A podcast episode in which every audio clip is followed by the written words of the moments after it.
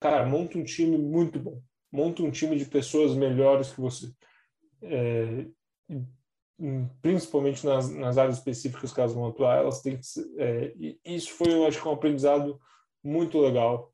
É, acho que depois de ter trabalhado em consultoria, você trabalha com pessoas que você verifica, você faz uma, uma assim, sessões de resolução de problema com elas, você fica babando com a solução que saiu de lá, e daí você fala, pô, é, é, é isso que é legal do, do dia a dia do negócio, você trabalhar com gente muito boa, você pega resolve um problema de um jeito criativo, elegante, e daí você vai surgindo. E, e, e, quando você faz isso milhares de vezes, o efeito composto disso daí é muito legal e, e muito poderoso. Olá, sou Brian Benioff, diretor na Axid. Seja bem-vindo ao Axid Talks, podcast em que falamos com empreendedores de sucesso que estão superando os limites e quebrando paradigmas. Com muitas dicas e histórias exclusivas, aqui você vai aprender de quem já fez e descobrir como fundadores e líderes das maiores startups do Brasil enfrentaram os grandes desafios de crescer uma empresa do zero. Esse é um podcast da Exceed, a maior plataforma de investimentos online em startups do Brasil. Espero que você aproveite esse episódio. Hoje estou aqui conversando com Eduardo De Giglio, CEO e cofundador de Caju, empresa de tecnologia que está revolucionando o mercado de benefícios corporativos, unificando todos os benefícios que a empresa oferece para os funcionários dentro de um cartão único de crédito, entre outras inovações. É, a Caju acabou de captar uma rodada de 45 milhões de reais e está presente em mais de 400 cidades. Eduardo, muito obrigado por estar conosco aqui na Exit Talks. Bem-vindo. Obrigado pelo tempo. Imagina, Brian, prazer estar aqui. Muito obrigado pelo convite. Vamos bater um papo aqui. É, acho que vai ser super legal esse bate-papo. Fantástico, fantástico. Eduardo, eu queria começar com o mercado que você atua, porque parece enorme e eu fiquei surpreendido até de descobrir que, que o Brasil é o país que representa o maior mercado de, de, de benefícios corporativos do mundo, mas é, como muitos mercados que a gente encontra aqui e que empresas, startups estão atacando, é oligopolizado, é controlado por poucos grandes players, acho que quatro no caso de você, e eu queria entender por que você acha que esse mercado é tão grande, mas tão carente de inovação. Boa, boa pergunta, Brian. É, eu, eu, acho que tem. Podemos depois dar uns passinhos para trás para contar um pouquinho da história da Caju, mas vou direto para o mercado. É, esse mercado ele surgiu nos anos 70, então ele surgiu muito, em, em função de uma regulação que surgiu, que é o Programa de Alimentação ao Trabalhador. Então, é, ele surgiu para. Esse Programa de Alimentação ao Trabalhador, é, no contexto da época, pensa que era um Brasil onde se ainda tinha fome, se ainda tinha miséria, e esse programa ele surgiu para garantir uma segurança alimentar do trabalhador brasileiro. E por, por meio dele, ele criava é, esse, as empresas podiam ter esses é, programas que seriam um, que teriam um incentivo fiscal. É, esse, só que ele tinha alguns, algumas formas de você é, é, você aplicar os, você fazer parte desse programa. Uma das formas, que é onde a gente atua, é o, é, seria o, as empresas que criam esses arranjos de PAT, que elas criam arranjos fechados, e daí isso daí é uma super... É, existe em outros países, mas é uma coisa bem particular brasileira, onde essas empresas elas geririam os programas de benefícios para as outras empresas. Esses, é, daí esses players tradicionais eles gerem esse programa. Então, ao invés de você ter um refeitório dentro da tua empresa, você contrata uma empresa dessas e ela vai manter uma rede de estabelecimentos disponíveis para os seus colaboradores, vai emitir instrumentos de pagamentos para esses seus esses para os colaboradores e esses colaboradores vão poder usar esses instrumentos de pagamento nesses estabelecimentos.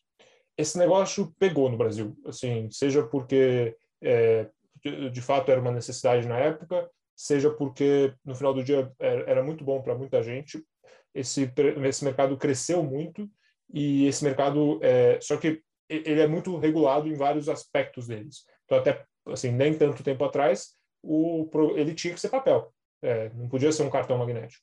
Então, foi evoluindo, foi evoluindo, mas ele, o fato de que é, as empresas elas tinham que ter necessariamente é, as redes próprias delas, elas tinham que credenciar esses estabelecimentos, isso faz parte da regra, é, somado ao fato de que é, você tem um problema do ovo da galinha, né? quando você como empresa, você chega numa outra, no, você como empresa credenciadora, chega numa outra empresa para vender o teu serviço. Se você tem uma rede pequena, você acaba é, super limitado a tua, a tua, o teu, onde você pode atuar. Então, você criou esse oligopólio, que é quem conseguiu fazer uma rede boa, rápido, grande, uma, uma rede grande rápido, acaba criando esse poder de mercado e que hoje é usado muito para influenciar em preço. Então, a taxa que o, os arranjos fechados cobram dos estabelecimentos comerciais é super alta. É, então, não sei se ficou claro, acho que eu Acho, acho, que ficou, acho que ficou mais ou menos claro, como você falou, é, assim, o, começou, como você falou, como uma boa iniciativa para tentar ajudar a miséria que existia, mas ficou um pouco fora de controle, talvez, em termos de concentrar o poder em, em, nas é. mãos de grandes empresas. Sim, é, e daí acho que um ponto importante é por que, que é tão grande, né? Então, acabou é. entrando é, muitos... É, o Brasil é um país super sindicalizado, então você tem vários sindicatos. Esses sindicatos, eles colocam nas convenções coletivas deles é, que existe um mínimo que você tem que pagar para os seus colaboradores de vale-refeição vale, ou vale-alimentação. E, por, por, acho que por, por esse motivo, é que o Brasil é de, é, de longe o maior mercado do mundo para esse, esse produto. Acho que esse é o passo final que para entender. Agora, é, é como se fosse indexado, todo ano vai subindo o, o mínimo que você tem que passar para os colaboradores, provavelmente. É, sim, existe essa dinâmica de aumento por, pelas convenções coletivas, mas é, ele tem muito a ver com formalização do mercado, tem a ver com crescimento da economia e tem a ver com o fato de dos sindicatos terem tido muitos anos onde eles ganharam força e conseguiram é, emplacar esses benefícios adicionais. É... Entendi, entendi. Parece que tem muita semelhança, na verdade, com o, o setor é, fintech e, e, de, e, de, grandes bancos, né, onde que você tem quatro, cinco bancos que têm margens enormes e, e por isso tem uma grande oportunidade de é de oferecer um melhor serviço por custo menor e, e tudo bem ganhar uma margem menor, mas tem muito para crescer. É, vocês, é, você enxerga essa semelhança também? Existe uma dinâmica semelhante nesse mercado, que é o, a, parte, a prática de rebate. Então, do, e daí acho que, acho que até um, um ponto interessante que eles subsidiam o crescimento deles em uma ponta em detrimento de cobrar caro na outra. Então isso é uma prática comum desse mercado que assim pode parecer, assim, os bancos eles têm uma dinâmica parecida de subsidiar um produto é, rentável, é, daí ficando no zero a zero ou perdendo em outro. Isso é super, acho que é, acho que é super comum. É comum em empresas de software hoje em dia, é, empresas grandes que fazem, subsidiam, é, sabe, pensa num bar, você tem que dar o um amendoim de graça para o cara entendi, Então, entendi, uma coisa entendi. parecida com isso. E, e, você comentou também que é, é, um mercado super regulamentado, que eu acho é, interessante também. A, a também é uma empresa regulamentada, a gente opera pela CVM, fazendo basicamente mini ofertas públicas para, para startups, né? IPOs simplificados para startups, mas é, a gente tem essa experiência de, de, de, de trabalhar com o regulador. Eu queria entender de você o que você acha sobre sobre esse aspecto da sua empresa, sobre as dificuldades e talvez sobre os benefícios de, de, de, de operar um modelo que, que, que tem esse aspecto de alta regulamentação. Você pode aprofundar um pouco mais nesse, nesse detalhe, esse aspecto? Foi uma preocupação desde o começo nossa, está muito aderente com, com, com, a, com as regras do, do, do regulador. É, assim, querendo ou não, é, é, é o, essas leis concordando ou não, elas existem. Então, acho que o nosso, o nosso foco desde o início era: eu quero melhorar a experiência, eu não quero mudar o produto. E eu acho que muita, assim, tem, tem muito a ver também com, é, assim, tem muita briga para comprar. É, eu não quero mudar o jeito que o produto funciona, eu quero melhorar demais a experiência que você tem com ele. Então, eu vou pegar, eu vou óbvio que tem coisas que assim não estão explícitas que você pode, não pode, e daí tem um estudo todo legal, um arcabouço legal que a gente usa para operar. Mas a gente, assim, a última coisa que a gente quer é bater de frente com o regulador e, e é, mas então o nosso mote aqui é melhorar a experiência, não necessariamente mudar os produtos. É, então, agora, em relação a, a a interface com o regulador, acho que o Brasil é um país onde você tem as coisas de vez em quando mudam, né? Então, não sei se você tem acompanhado aí, mas você tem a CP 89 que está falando agora do pré-pago, você tem é, que, que, afetou o é, PagSeguro, afeta também outros grandes é, players de, do mercado de, de fintech. é, é, essas coisas com o regulador, eu acho que o regulador está cada vez mais disposto a conversar. E eu acho que a CVM, eu não sei, eu queria até ouvir de você, mas a CVM tem sido um baita exemplo legal de assim, evolução em, em algumas frentes. Eu não Com sei certeza. se com certeza. certeza. É uma percepção errada, mas. Não, não, não. Eu acho que a sua percepção é certa. Pelo menos com nossa experiência, é, a CVM tem sido ótimo é, em termos de disponibilidade de conversar e bater papo com os atuantes do mercado e tentar fomentar é, um crescimento saudável. É, não, é, assim, fornecer as regras que são necessárias para, para uma, o mercado começar, mas não regras tão é, pesadas que, que, que vai estampar qualquer crescimento logo do início. Então, e, e, e sempre é, abertas de diálogo para entender como que está funcionando, o que, que a gente pode fazer, modificar é, para, para permitir mais crescimento, sempre, nos casos, sempre protegendo o, o investidor, né? E a integridade de, desse, desse ativo. Então... O, é, o, Banco Central também se olha, assim, a, todo, toda a regulação de instituição de pagamento, SCD, ela é muito positiva. Ela, pô, cria balões de ensaio para você poder testar coisas com preço muito Sim. menor de entrada. Então, assim, eu acho que o o regulador no Brasil ele fez um trabalho assim, muito legal em, em alguns Sim. setores de, de, de inovação. Acho que é Zé grande também positivo e pode ser pode ser talvez um fato que em, em comparação com outros países talvez o Brasil ainda é entre aspas jovem né e pode ser que tem e você vê um pouco disso de, de aberto para o futuro investir muito engessado no passado como talvez no caso de Europa por exemplo Sim, é verdade. É, é, eu, eu, eu, eu concordo. É, tem, óbvio que tem muita coisa para fazer, mas é, você vê que algum, alguns passos foram muito bem dados. É, essa vontade pelo menos de tentar de experimentar de, de abraçar a inovação e tentar fazer dentro de uma estrutura controlado é, que, que protege os atuantes mas mas permitir novos mercados a brotar isso é muito legal é, o, bom, eu, eu também queria falar de, da, da, da Caju especificamente, porque é super interessante o que você está fazendo agora que a gente deu o, backdrop o, o, uh, do mercado e o contexto, né? É, o que, que é que a Caju está fazendo? Pode explicar para quem escuta, né? Especificamente que está gerando uh, tanta inovação nesse mercado é, an- antigo e engessado e que há pouco tempo estava no papel. Então, o- boa. É, eu, antes da Caju, a Caju começou em 2019, a gente começou a construir o produto, a gente lançou em 2020, janeiro de 2020. Antes da Caju, eu, trabalhar, eu trabalhei em consultoria e antes disso eu empreendi. É, eu, então, quando eu trabalhei em consultoria, eu, eu tinha uma empresa que não, não tem nada a ver com o setor de benefícios, mas foi uma baita escola legal e eu, quando eu fui para consultoria, eu trabalhei numa empresa de benefícios quando eu vi o produto, acho que o que mais, assim, além do tamanho do mercado que eu, assim, eu já imaginava, mas eu não sabia que era tão, tão grande, tão, tão, tão interessante, eu, eu senti que o, os produtos do mercado eles podiam melhorar muito. Então, eu ti- eu tinha tido experiências como comprador, tinha tido experiências como usuário, e eu falava, pô, mas esse produto tá, assim, faz muito tempo que ninguém mexe nele. E eu ficava pensando, pô, as empresas estão cada vez mais, você tem aplicativo de academia, aplicativo de aplicativo de eh, manicure que as empresas compram para os colaboradores, eh, compram, quer dizer, eh, pagam para os seus colaboradores para ele, para você melhorar a experiência do, do, do, do, do co- do colaborador, aumentar e daí e, e acho que disso aumentar a retenção, eh, a atração de talentos. E pô, esse produto aqui que quase toda empresa dá, ele está meio parado no tempo. Daí eu comecei a pensar muito nisso, comecei a estudar o mercado, entender essa dinâmica, conhe- conhecer a história desse mercado. E, e daí eu, no começo de 2019, eu saí da, da McKinsey fui pro, fui pro Canary como empreendedor em residence, já com essa ideia muito clara, tipo, do que, que seria esse produto, sempre pensando assim, pô, eu vou começar, assim, vai começar esse produto, mas como que eu entro, né? Se, se, o mercado está fechado, está bem fechado, como que eu crio uma vantagem competitiva para entrar nas empresas?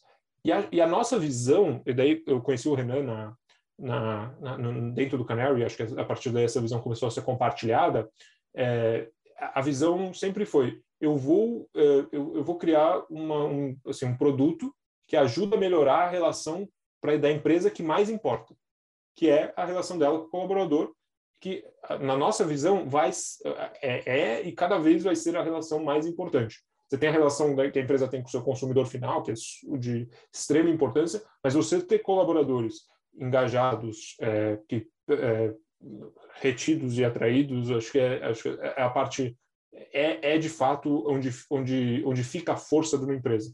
Então a gente definiu que esse seria o, a, a linha diretriz dos produtos que a gente ia fazer, começando por esse produto. E esse produto tem uma duas coisas muito legais, que é uma, a gente enxergava que tinha uma oportunidade enorme, então a gente enxergava que esse produto estava assim defasado, estava defasado, precisava melhorar e a gente sabia uma ou outra dor que esse produto tinha, a gente subestimou, acho que um pouco elas. Mas a segunda dinâmica é que a empresa inteira usa. Então, o, esse produto, assim, ele é usado de, assim, cabo a rabo da empresa, todo mundo usa e é meio parecido o benefício que você recebe. Então, se você olha empresas como a Zendesk, Salesforce, normalmente elas são restritas uma área da empresa e o maior trabalho que elas têm depois é começar a crescer. Então, o Zendesk hoje em dia começou como atendimento ao cliente, hoje em dia eles vendem software para vendas ou outros setores da empresa. Salesforce nem se fala, né? hoje em dia ele tem até o Slack. A, a gente entendeu que, pô, esse produto já começa com essa com essa carta na mão de estar tá disponível e ser usado pela, por todo mundo na empresa. E daí a gente quis também que a nossa marca fosse muito criasse uma proximidade com o usuário final. Então hoje em dia a gente nas empresas que a gente atua, coisa assim que a gente sente muito assim mais prazer de ver é final do mês todo mundo caiu caju, caiu caju e, e isso daí ter virado quase que um dia dentro da empresa. Muito legal, muito legal. É, é, é, é legal que, como você comentou, que os colaboradores estão começando a reconhecer a marca e está virando como, assim, quando você fala, virando um verbo, né? Não, não necessariamente um verbo, mas é, tipo Google, é, tipo caiu um caju, isso é muito bacana, muito bacana. Sim, isso é realmente sim. uma marca, eu diria, tipo na, na na, na, na, história de uma empresa. Quando isso está acontecendo, você sabe que está fazendo alguma coisa certa, né? É, mas o, é, eu li um comentário, é, falando um pouco mais também sobre o modelo, eu, eu li um comentário e, e, e como vocês inovaram, é, é, parece que vocês têm um modelo um pouco diferente do que o modelo tradicional, então, é, do mercado. Eu li um comentário de você sobre o, o rebate que você mencionou antes, em que é, é uma forma de cashback que acaba ficando com a empresa, mas poderia ir ao funcionário. Eu queria ver se você podia aprofundar sobre é, isso. É, e... Acho que na, na, última resposta eu acabei nem falando tanto do nosso produto, né? Mas como que funciona a Caju? Então, tá. a gente a gente criou um cartão que ele tem todas as regras, ele ele continua sendo dinheiro carimbado, ele só pode ser usado para benefícios, né? e totalmente de acordo com quem como a empresa definir. Mas aí o colaborador, é, ele, a empresa vai escolher quais categorias de benefícios estão disponíveis, quanto de dinheiro que ela quer colocar em cada categoria e o quanto desse dinheiro que ela colocou em cada uma das categorias é ou não flexível entre as categorias de benefício. Então, vou te dar um exemplo. Você pode, você vai num, se você tiver zero reais na sua carteira de refeição dentro do Caju e tudo isso mesmo aplicativo, mesmo cartão, você vai tentar passar o teu cartão. Você vai falar que é crédito e se você não tiver dinheiro, a gente não vai autorizar a transação. Se você tiver dinheiro numa outra categoria e a tua empresa autorizar, você entra no aplicativo, muda, muda manda para a refeição, tenta de novo e vai passar. E a gente te avisa por notificação. Então, a experiência é muito, muito boa. E, o, e o, então, o que é a grande, acho que, inovação? A gente vamos melhorar a relação que, o, que a empresa tem de mais importante, que é o colaborador. Então, eu vou dar um produto para ele que, um, vai passar em qualquer lugar, e dois, eu não vou ficar restrito à alimentação e refeição, que normalmente é o que as empresas se restringem. E o, nosso, o nosso negócio é por que, que as empresas se restringiam a isso? E no final do dia, a resposta é porque dá um trabalho assim, abismal você ficar mandando uma planilha para todo mundo. Imagina você ficar mandando formezinho no Google para todo mundo para saber quanto que você quer no Vale Cultura esse mês, quanto que você quer no Vale no, no Vale Educação. Então a gente criou uma forma elegante de colocar a decisão na mão do colaborador, que é o maior impactado. Então ele que decide na hora que ele quiser. Então ele está na fila do caixa, ele vai lá e muda e, de novo, ele só pode usar nas categorias que a empresa permitir, a fração do dinheiro que ele pode flexibilizar, a empresa define também. Então, isso aí tem a ver com sindicato que você tem que seguir, quais são os mínimos, qual, qual, qual categoria que você quer, não quer oferecer, quer incentivar, não quer incentivar. Então, é, esse é o produto. E daí tem uma questão que a gente, é, a gente não consegue oferecer rebate, porque o nosso economics ele é muito diferente do, do, do mercado tradicional. A gente opera o nosso modelo de negócio como emissor, e a gente não, não, então a gente não define as nossas taxas, a gente tem uma taxa da bandeira pré-definida. E, e, a gente não consegue pagar esse rebate. Rebate é meio que um subsídio, é, uma taxa negativa que se usa no mercado para ganhar, para assim, porque um, como um player tradicional ganha o deal de outro. Então eles vão lá e oferecem uma taxa negativa. Eles conseguem subsidiar essa taxa porque eles cobram muito caro na outra ponta. É, como a gente não não consegue, assim, o nosso modelo não, não fecha com isso, o, a nossa linha de, de negócio, de, assim, a gente se apresenta como, cara, eu sou um, assim, você não precisa de, de, disso, isso daí não é uma, não é um benefício que vai refletir no seu colaborador. Isso não é um, assim, se você oferecesse esse cashback para o seu colaborador, ele não ia querer. Ele prefere um produto melhor. Então, é a mesma coisa que te falar, pô, você quer usar esse cartão aqui que não vai funcionar em todo lugar, mas eu te dou um cashback?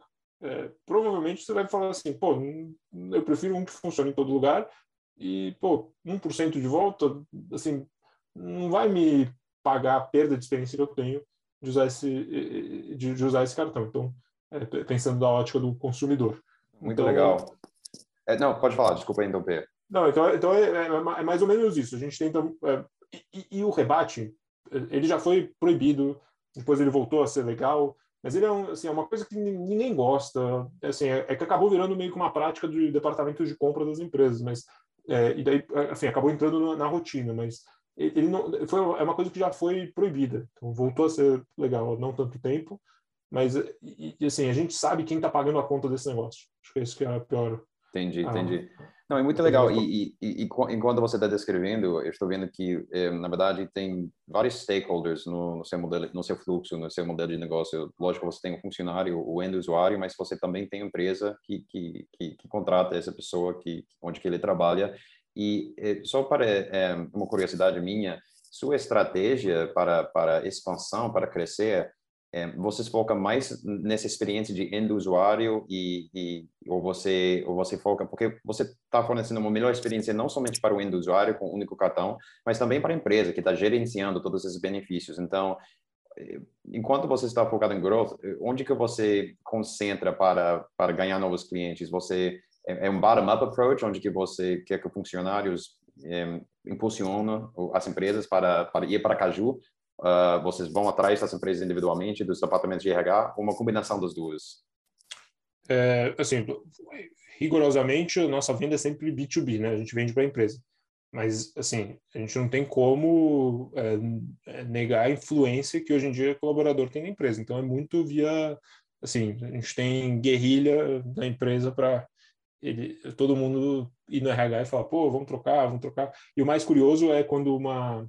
Teve algumas. Ah, isso aconteceu mais de uma vez. De empresa, é, a gente perguntar, ah, como você ficou sabendo de Caju? Daí, ah, um candidato veio fazer entrevista aqui e perguntou, falou, pô, na minha empresa tem Caju, aqui também tem. E, e esse acho que é o melhor jeito de, de, de, de você crescer e virar relevante. É, isso é um bom, esse é um bom é, passo para o próximo assunto que eu queria tocar, que me parece que é, a Caju tem como cliente é, muitos dos grandes unicórnios é, brasileiros e, e, sucessos em tecnologia.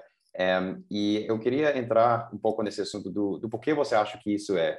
é você já comentou em vários lugares que, que, que, esse, esse programa de benefícios é um grande apelo e, vamos dizer, um, um, é, um grande fator em atrair talento e, e, e reter talento. Você acha que, como essas grandes empresas estão crescendo tão rápido, e isso é um grande foco deles. É, eles enxergam esse valor em caju, eles podem plugar isso com, e... Com certeza, eu acho que o, o, o, motivo que a gente assim entra bastante, a gente hoje trabalha com empresas mais tradicionais também, mas a gente começou muito focado é, em empresas de tecnologia e a gente sempre teve isso na nossa cabeça que a gente que no começo a gente falava quem que é o nosso público, nosso ICP, a gente falava é, são empresas talent, é, talent centric, a gente quer empresas que sejam tem, talento seja o, o, o core.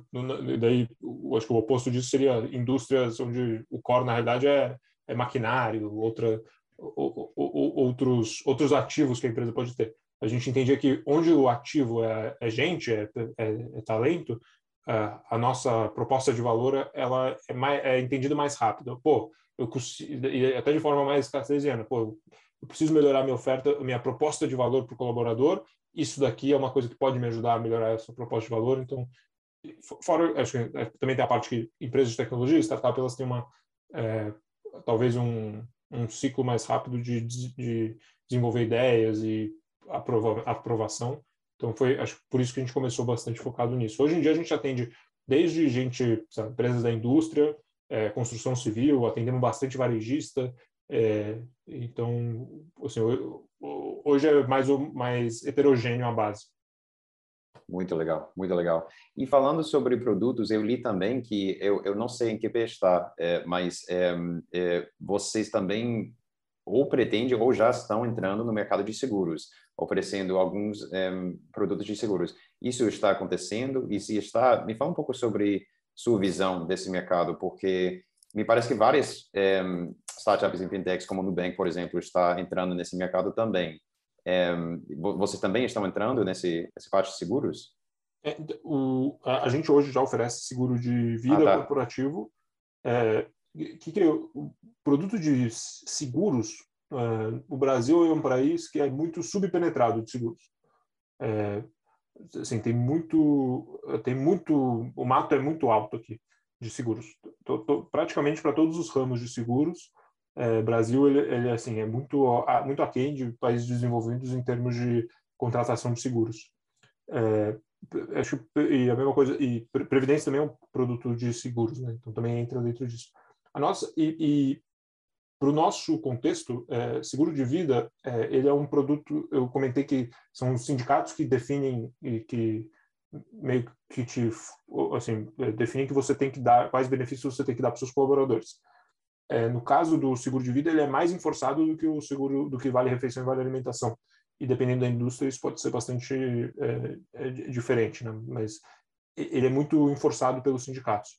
Então, e, e assim, ter um seguro de vida, é, ele não, não é um produto caro, é um, mas ele mas é um produto que, assim, no dia que você precisa, um, assim, tem um valor inestimável.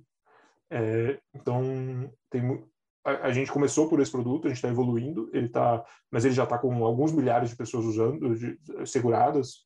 É, então, e a gente vai evoluir ele, criar outros. Tem vários formatos que o seguro de vida pode ser, é, mas a gente começou e a, no, a, nossa visão é que ele deve ir junto com uma empresa que contrata benefícios de um jeito, vai contratar isso também, é, seja porque o nosso preço é muito bom, a nossa, aí a experiência vai ser é muito simples. Tipo, se você já é usuário da Caju, é só um botãozinho que você clica, já está todo mundo segurado. É, então, legal. Por que é você acha? Por que você acha, de curiosidade, por que você acha que o mercado aqui está um subpenetrado, como você falou, nesse mercado aqui no Brasil? Eu, eu acho que é muito correlacionado a PIB per capita, desenvolvimento econômico, é, de você de você criar prioridade para isso a partir do momento que é, assim não, não não é uma seguros eu imagino que não é uma prioridade de primeiro se você pensa na pirâmide de Maslow é, não não é não, não é a base lá de assim então eu acho que tem não é a primeira coisa que você está preocupado. Não é, mas acho que à medida que você vai que, que vai se desenvolvendo outras necessidades básicas vão sendo é, é atingidas é, é, você vai seguro preocupação com o teu o próximo preocupação com os teus bens preocupação com as tuas com outros com outros entes. Essa transferência de o seguro no final do dia ele é uma transferência de, de risco né? ele, basicamente serve para isso. É, você transfere risco a partir do momento que você já não está não tá preocupado com as outras coisas. Então eu, eu acho que tem tudo a ver com isso. É por, por esse motivo que não é tão penetrado. É, tem também uma parte de acho que assim essa cultura de você endereçar risco é, tem assim, também não, não, não é uma coisa pertinente ao brasileiro. Talvez, que, que vai mudar, óbvio, acho que com, com o tempo. Mas, se, se, assim, seguros podem ser muito bons. É que também tem uma, acho que seguro ele, ele é complexo, ele é difícil, e a regulação está mudando para ajudar nisso. É, a SUSEP, assim, pelo que eu, eu, sou, não sou tão próximo desse, desse mercado, estou começando a ficar mais agora, mas a SUSEP parece que está sendo um agente super positivo de melhorar a regulação desse mercado é, e deixar ele mais simples, mais fácil, mais fácil de consumir. Mas é, é eu acho que assim estamos work, é, tipo, tá work in progress nesse mercado. Vai melhorar bastante. Legal, legal. É, com certeza, é um mercado enorme é, e bastante oportunidade, como você falou. É, eu, é, eu, só uma última pergunta que eu tinha sobre o, o modelo e uh, os produtos de você. Para quem não sabe muito bem do mercado, quais são os é, produtos e serviços que podem ser incluídos como benefícios por lei ou, ou e, e, quais são o tipo de coisa que não pode ser incluído, que você não pode oferecer embaixo desse guarda-chuva de, de, benefícios? Tem, tem alguns, alguns artigos dentro da CLT que eles falam quais itens que podem ser benefícios. É, e basicamente o fato de ser benefício é o é, ele não fazer parte da, da, da, base de cálculo de salário. E daí, por não fazer parte da base de cálculo, você não paga, o colaborador não paga imposto de renda, a empresa não paga FGTS, INSS, todos os impostos que ficam em cima do salário. É, o, quais são esses? É, então, lá na, dentro da CLT, ele fala de é, auxílio alimentação, fala de mobilidade, é, fala de educação, itens de educação, fala de itens de saúde, então desde procedimentos de saúde até é, os próprios é, seguros de plano de saúde, fala também de seguros de vida, seguros de acidentes pessoais, fala de que mais? Fala de o Vale Cultura, fala de daí tem um pouco tem uma parte também de premiação que fala que também não faz parte da base de cálculo do salário. É, deixa eu ver se eu esqueci algum. Cultura, educação, saúde. Fala também de. Tem uma outra coisa que é auxílio home office, que não, não necessariamente é um benefício, mas também não faz parte da base de cálculo do salário, como ajuda de custo. E acho que em linhas gerais são esses. Os, esses todos esses itens, e eles são. Alguns deles. E eles têm regras, regras que estão em outros lugares da legislação, são, são podem incluir esses temas, eles podem, podem ou não incluir é, é, itens adjacentes mas é, via de regra são, você pode dar assim tem bastante coisa que se engloba dentro disso daqui. Bastante coisa mesmo. É, e a gente toma muito cuidado para ficar assim dado que já é uma um, um, um, um, assim, um conjunto grande de coisas que você tem aí dentro a gente tenta ser super restrito para pô não vamos sair disso daqui. Então a gente está inovando a experiência não o produto. Entendi. É, é, eu ia perguntar sobre isso se vocês estão conseguindo oferecer coisas e serviços serviços que não são tradicionalmente oferecidos pelos player, players atuais? A gente oferece porque eles não têm, assim, é, por exemplo, Vale Cultura.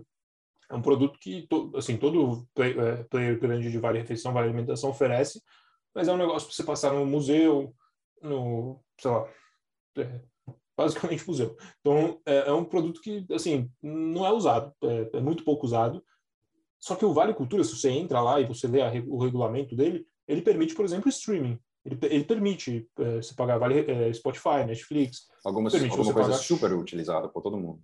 To, to, o bico, to, todo mundo usa esse negócio. Então, mas, pô, o, o cartão XPTO da bandeira YZX, ele não é aceito no Spotify. Então a gente consegue, é, porque a gente está usando uma, um arranjo aberto, que tem outra tem, tem, tem uma outra dinâmica, a gente consegue incluir isso daí dentro do nosso Vale, vale Cultura. Então, a gente, assim, a mesma coisa para as outras categorias, educação. Então, pô, educação, é, um curso de, de alguma coisa específica da sua área. Então, fazer um curso no Udemy de, de programação, se você é um desenvolvedor, pô, é, essas empresas, o, o, Vale Educação mesmo, ele, assim, ele nem existe na, na prática para esses caras, porque assim, não, você não existe um meio de pagamento que você vai ficar cadastrando com, esses, com, com essas empresas como Udemy, Alura e, e, outros players. Então a gente consegue, de uma forma super assim, é, simples e, e, e prática para o usuário, oferecer esses, esses itens, que não, não, não eram usados, não, eram, não existiam, mas eram permitidos e incentivados pela, pela legislação. Muito legal. É, Eduardo, agora eu queria falar um pouco mais sobre você, sua carreira, trajetória, porque é super interessante. É, você, na verdade, é, você tem um caminho parecido a muitos empreendedores de sucesso e diferente ao mesmo tempo. O que a gente vê é muito comum que empreendedores de grande sucesso passem, por exemplo, por uma grande uh, consultancy company, como o McKinsey, por exemplo, que você fez. Mas antes disso, você empreendeu, né? Você fez sua própria empresa é, que, que você já mencionou. Eu queria eh, entender um pouco mais dessa primeira experiência que você fez, é, Bloomba Tecnologias, não foi? E, e me, me fala um pouco sobre essa experiência, como você decidiu fazer isso e, e, e, não sei, talvez lições que você aprendeu, como isso preparou você para, para o que você está fazendo agora com o Caju. Eu, eu, eu, quando eu, eu me formei, eu trabalhava, eu estagiava com um pessoal que era muito empreendedor. E eu quis também, assim, eu, eles tinham mais de um negócio simultâneo, e eu falei, pô, eu também consigo. E daí eu falei, vou começar a testar algumas ideias. A primeira ideia que eu testei, eu fiz um site, o site era, eu não sou programador, então o site era péssimo, e o, só que ele vendeu super bem. É, era um site que você entrava no formulário, daí numa ferramenta que chama UFO, você terminava, você ia para o PayPal e fazia o pagamento. Era é simple as. Você ia lá, escolhia, o formulário tinha várias condições de é, condicionais, é, e, e, você terminava, você escolhia quanto a faxina, escolhia o preço, falava onde você morava, terminava, você ia para uma página do PayPal, fazia o pagamento, e eu recebi um e-mail, e daí a primeira diarista era a moça que trabalhava na casa dos meus pais, eu fui lá, perguntei para ela o que ela ia fazer à tarde, ela falou que estava livre, eu falei, pô, vamos, quer ganhar um dinheiro? E começou desse jeito, e logo, sei lá, uma semana depois eu, eu já já estava contratando diaristas para contratando não, né? Atraindo diaristas para começarem a operar dentro dessa plataforma. E uma coisa que começou super, assim, talvez despretensiosa, deu super certo, então começou a vender bastante. Daí eu larguei o que eu estava fazendo, fui focar só nisso, eu tinha acabado de me formar. E foi, assim, foi, foi, foi muito legal. Foi, então começou de um jeito, eu queria testar, fazer ideias, e, e o nome foi uma coisa, assim, o domínio estava livre, eu fui lá e peguei. E depois de pouco tempo já tinha mais gente trabalhando comigo. Foi, foi, foi, uma experiência muito legal. A gente levantou dinheiro. No Brasil, aquela época era uma, uma época que levantar dinheiro era, não tinha EQCID, não tinha, não tinha, não tinha nenhum fundo praticamente de investimento. Você, você tinha os tradicionais, então você já tinha Kazek, já tinha Monax, mas a Valor, se eu não me engano, estava começando naquela época. É, você tinha você tinha uns, uns mais uns anteriores de, de, de, DFG, mas você não tinha nada, era outro outro mundo. Você, assim, você não não existia levantar dinheiro PowerPoint, nada disso. E, e daí eu comecei esse negócio, foi foi, foi assim muito muito muito muito legal do ponto de vista de, do ponto de vista de aprendizagem, de, de desenvolver skills. E eu e foi uma meio que uma eu, eu me encontrei muito mexendo com produto, tomando decisão de produto, é, melhorando o produto. É, a gente tinha que fazer, a gente tinha um time pequenininho, então a gente tinha que automatizar muita coisa. Então, melhor, pensar no melhor jeito de fazer isso, pensar no melhor jeito de fazer aquilo. E só que esse mercado, ele tem uma coisa que ele, ele, ele, ele assim, o valor da coisa estava na indicação da diarista, não necessariamente na intermediação. E talvez eu demorei para perceber isso, é, mas eu, quando eu percebi, eu comecei a trabalhar em assim coisas para mudar essa essa essa essa percepção e criar mais valor em volta do que a gente oferecia. Mas eu, eu, eu assim já as, os meus benchmarks nos Estados Unidos já tinham quebrado. É, já a gente estava em 2015, não sei se se lembram, mas era o ano de foi, foi o ano que a, que a Dilma foi impeachada.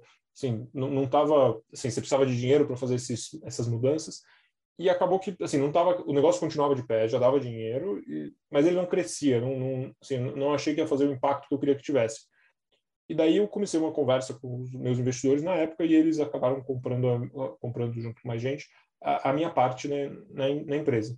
E daí eu fui logo em seguida para trabalhar em consultoria. Eu queria por que, que eu fui trabalhar em consultoria? Eu queria muito trabalhar eu queria ver como que era uma empresa grande, mas eu não fazia ideia e não, assim, não tinha nenhuma, não tinha vontade muito de trabalhar numa empresa gigantesca. E consultoria envolvia duas coisas que eram muito, assim, que era mais ou menos o que eu queria fazer na época, que era um trabalhar nessas empresas grandes dinâmico, então, sei lá, eu imaginava que ia ser um mês em uma, um mês em outra. E uma outra coisa, eu queria muito trabalhar com, tipo assim, gente muito boa, gente muito inteligente. Consultoria era foi exatamente, acho que isso, acho que foi uma foi super acertado eu adorei eu, trabalhar dentro de uma consultoria. E daí, acho que você comentou que muita gente que empreende é, acaba é, acaba tendo um background de consultoria. Eu, eu acho que tem muito a ver com a consultoria e daí muito parecido investment banking e tal, até um pouco o escritório de advocacia, essas é, professional services é, industries, é, eu, eu acho que tem muito a ver com você cria um ferramental muito bom é, você cria um ferramental de como que empresas funcionam, de como que elas têm que ser geridas, de, e, e, óbvio que, que um monte de cara que faz consultoria, a gente faz, faz fazem atrocidades ainda, mas é, você cria um ferramental muito legal. Você aprende skills muito importantes no dia a dia de, de, de, de negócios. Então, acho que tem muito a ver com isso. É, e talvez, talvez você consegue, como você está trabalhando tão profundo em empresas grandes, você talvez tenha um insight, talvez diferenciado de, de que pode ser melhorado, é, talvez, não sei.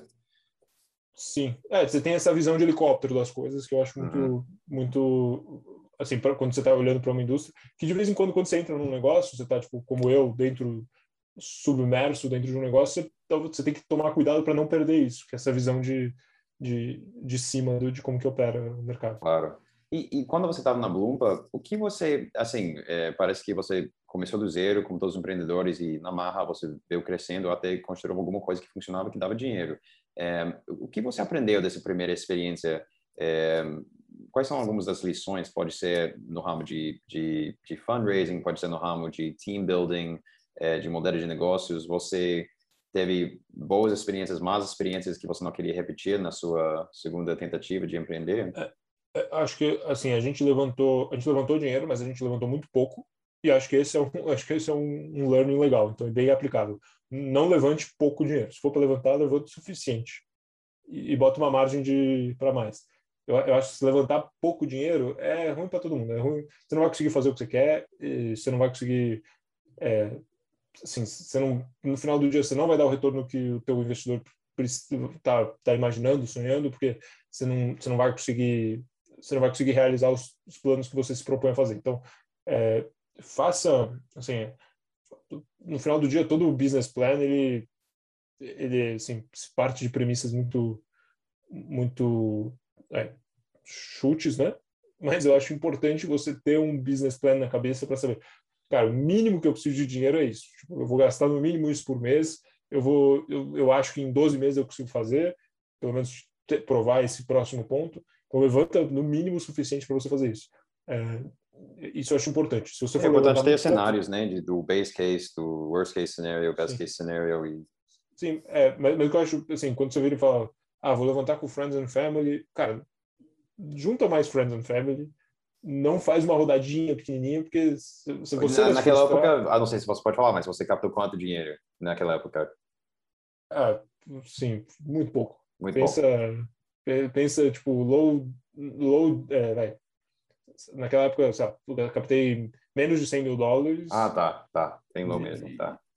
Então, isso, ah. isso acho que era, assim, um ponto... Então, é, talvez seja um pouco mais ambicioso. eu nem lembro o câmbio, mas... Entendi, entendi. É, é, e, assim, sabe, vai mais sozinho, sem captar, até você chegar ah, no ponto que você capta mais.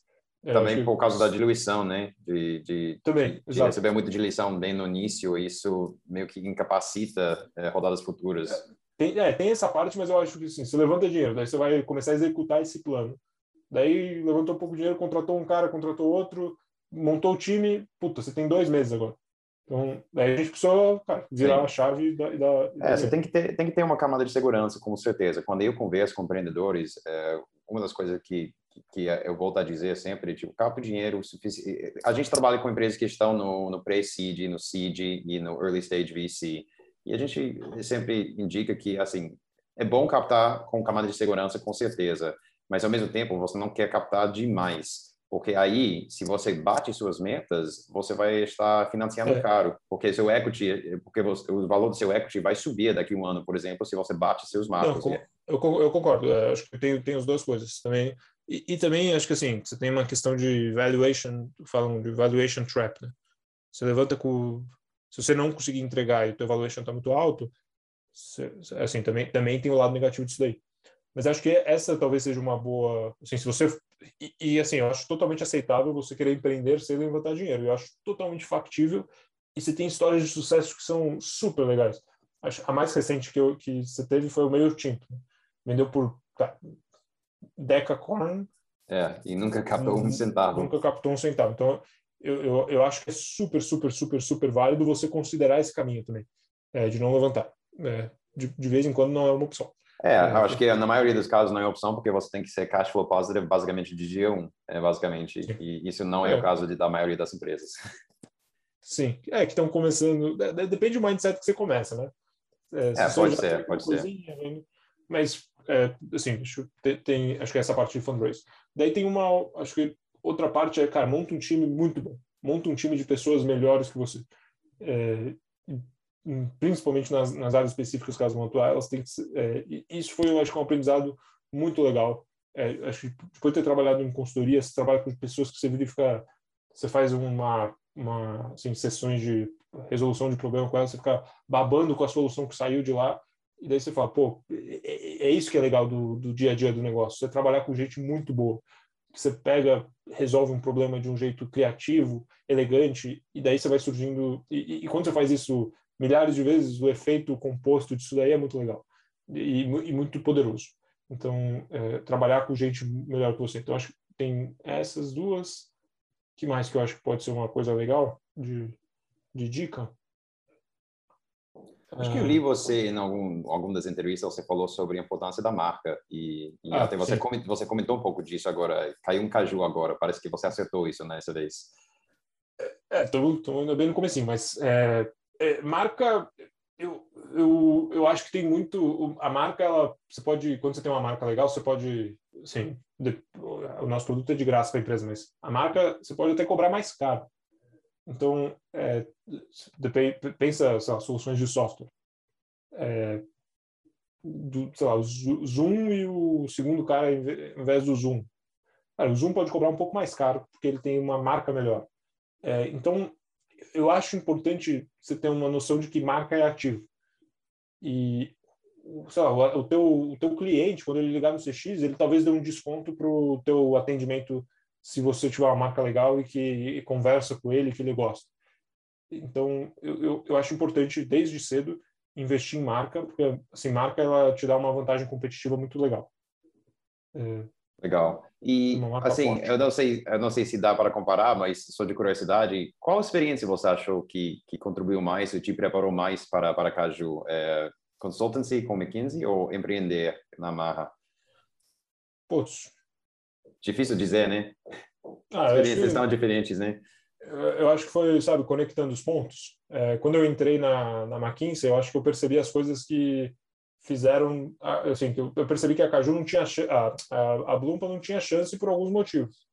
E eu acho que, sabe, você vai conectando os pontos, vai falando, puta, é, quase que de uma forma empírica, puta, gente boa faz uma diferença desgraçada.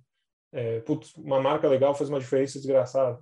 É, putz, esses valores claros e muito bons fazem muita diferença. E daí você vai, e daí você vai conectando os pontos, você vai vendo o que acontece. Daí você também participa, sei lá, de algumas decisões legais dentro dos clientes que você tem. Você vai vendo coisas legais, você vai conectando os pontos e preparando a coisa para quando for, quando você puder decidir.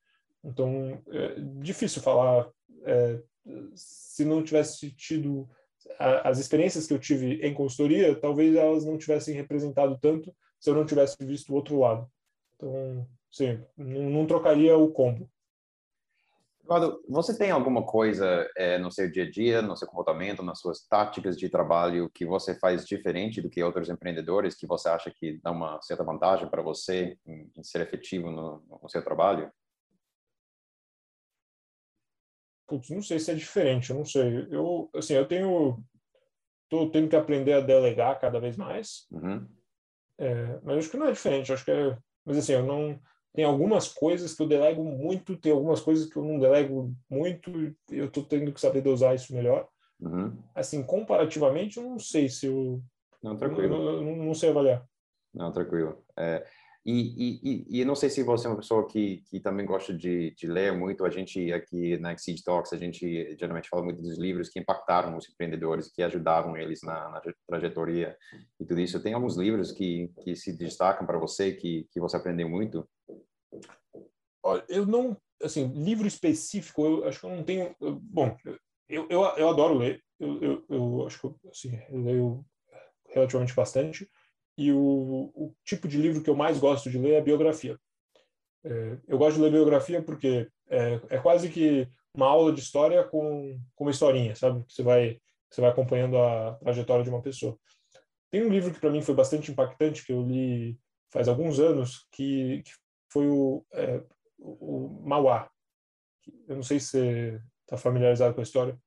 É, Mauá, no final do século passado, aliás, dois séculos atrás, em 1800, ele foi o maior empreendedor do Brasil. Ele tinha a maior ferrovia, tinha a maior siderúrgica, tinha, a maior, tinha o maior banco, tinha uma, ele, o Banco do Brasil, a primeira versão, foi, era dele, depois ele, o governo pegou, mas ele foi assim, um baita de um, numa economia diferente, né? Então, é, mas é, uma economia mais é, que você olha, sabe, parece com, com, com, os Estados Unidos, você pensa aqueles é, robber barons, que eram uns, os, os barões que sim o Rockefeller da vida e é. ele era bem esse cara mas ele conseguiu construir uma um, um, um império assim era maior que o império do Brasil e foi é, acho que foi um, um livro muito legal de assim para você ver acho que talvez como que era você empreender em épocas diferentes e, e, algumas lições muito legais de tipo quando o cara caiu várias vezes tipo assim. Então foi acho que esse, esse livro é muito legal. É, agora livro de um livro que eu li recentemente também que me que foi muito legal foi o, o livro do Netflix o, o No Rules Rule é, a, a regra não ter regras que tinha algumas coisas tipo assim ele foi me, me, me, apresentou vários várias coisas novas, mas tinha algumas coisas que para mim eram muito intuitivas e o cara coloca um framework muito legal tipo, de você como que você atrai e retém as melhores pessoas e, e, como que você lidera com contexto, não não com não com amarras nem regras. Então foi acho que foi muito legal e eu, eu recomendo muito esse livro. Maravilha, cara. Muito legal, muito legal. Sim, biografia tem tanto para aprender. É, e também uma coisa que eu reparo que quando eu leio biografias você retém muita coisa porque ele vem no framework de uma história e a gente é mais não sei programados como Sim. seres humanos para é, para, é, para, é, para lembrar. É exatamente isso. É. é. acho que é por isso que eu gosto. Eu sempre gostei muito de história, mas quando você lê uma biografia é quase como uma história aplicada, né? Sim, exatamente. Tipo, applied sciences. De... É. Então é muito legal. É, e, e, assim, como você falou, com, no caso da Mauá, pode ser que aconteceu muito tempo atrás e várias coisas mudam, mas tem alguns aspectos de comportamento do ser humano que, que não muda tanto. É, exatamente. É. Legal. Eduardo, é, muito obrigado pelo seu tempo. Eu gostei muito da conversa. Como última é, pergunta, você teria alguma mensagem para passar para os empreendedores que estão é, escutando isso, assistindo e que estão se esforçando nos seus próprios empreendimentos? Alguma dica para ajudar eles a, a, a continuar com, com, com seus próprios próprias empresas? Putz, eu acho que de, acho que uma dica legal é focar em coisas difíceis. É, acho que eu sempre falo um pouquinho disso daí. Focar em, em problemas difíceis que você é mais fácil você atrair gente boa. É, foca, se, se, alguém te falar, puta, isso é muito difícil, eu acho que são os melhores, as coisas mais legais de você gastar seu tempo, normalmente são essas coisas difíceis. Então, no teu caso aí, conseguir fazer coisa na CVM, você, e, e, assim, quando você faz uma coisa difícil, as pessoas também têm uma propensão maior de querer te ajudar. É, pessoas bem intencionadas que você acha no caminho. Então, é, focar em problemas difíceis e acho que isso é uma dica legal. Fantástico, fantástico. Difíceis. Muito obrigado, Eduardo. Eduardo, foi uma excelente conversa e obrigado por um, eh, ter compartilhado tanto aqui no, no Exceed Talks. Muito obrigado por ter escutado o Exceed Talks, podcast em que falamos com os maiores empreendedores do Brasil. Sou Brian Benioch e esse podcast é produzido pela Exceed, maior plataforma de investimentos online em startups do Brasil. Se tem gostado desse episódio, por favor, compartilha nas redes sociais e não esqueça de marcar a Exceed lá. Para não perder próximos episódios, lembra de adicionar o Exceed Talks à sua lista de podcasts preferidas. Bons negócios e nos vemos no próximo episódio.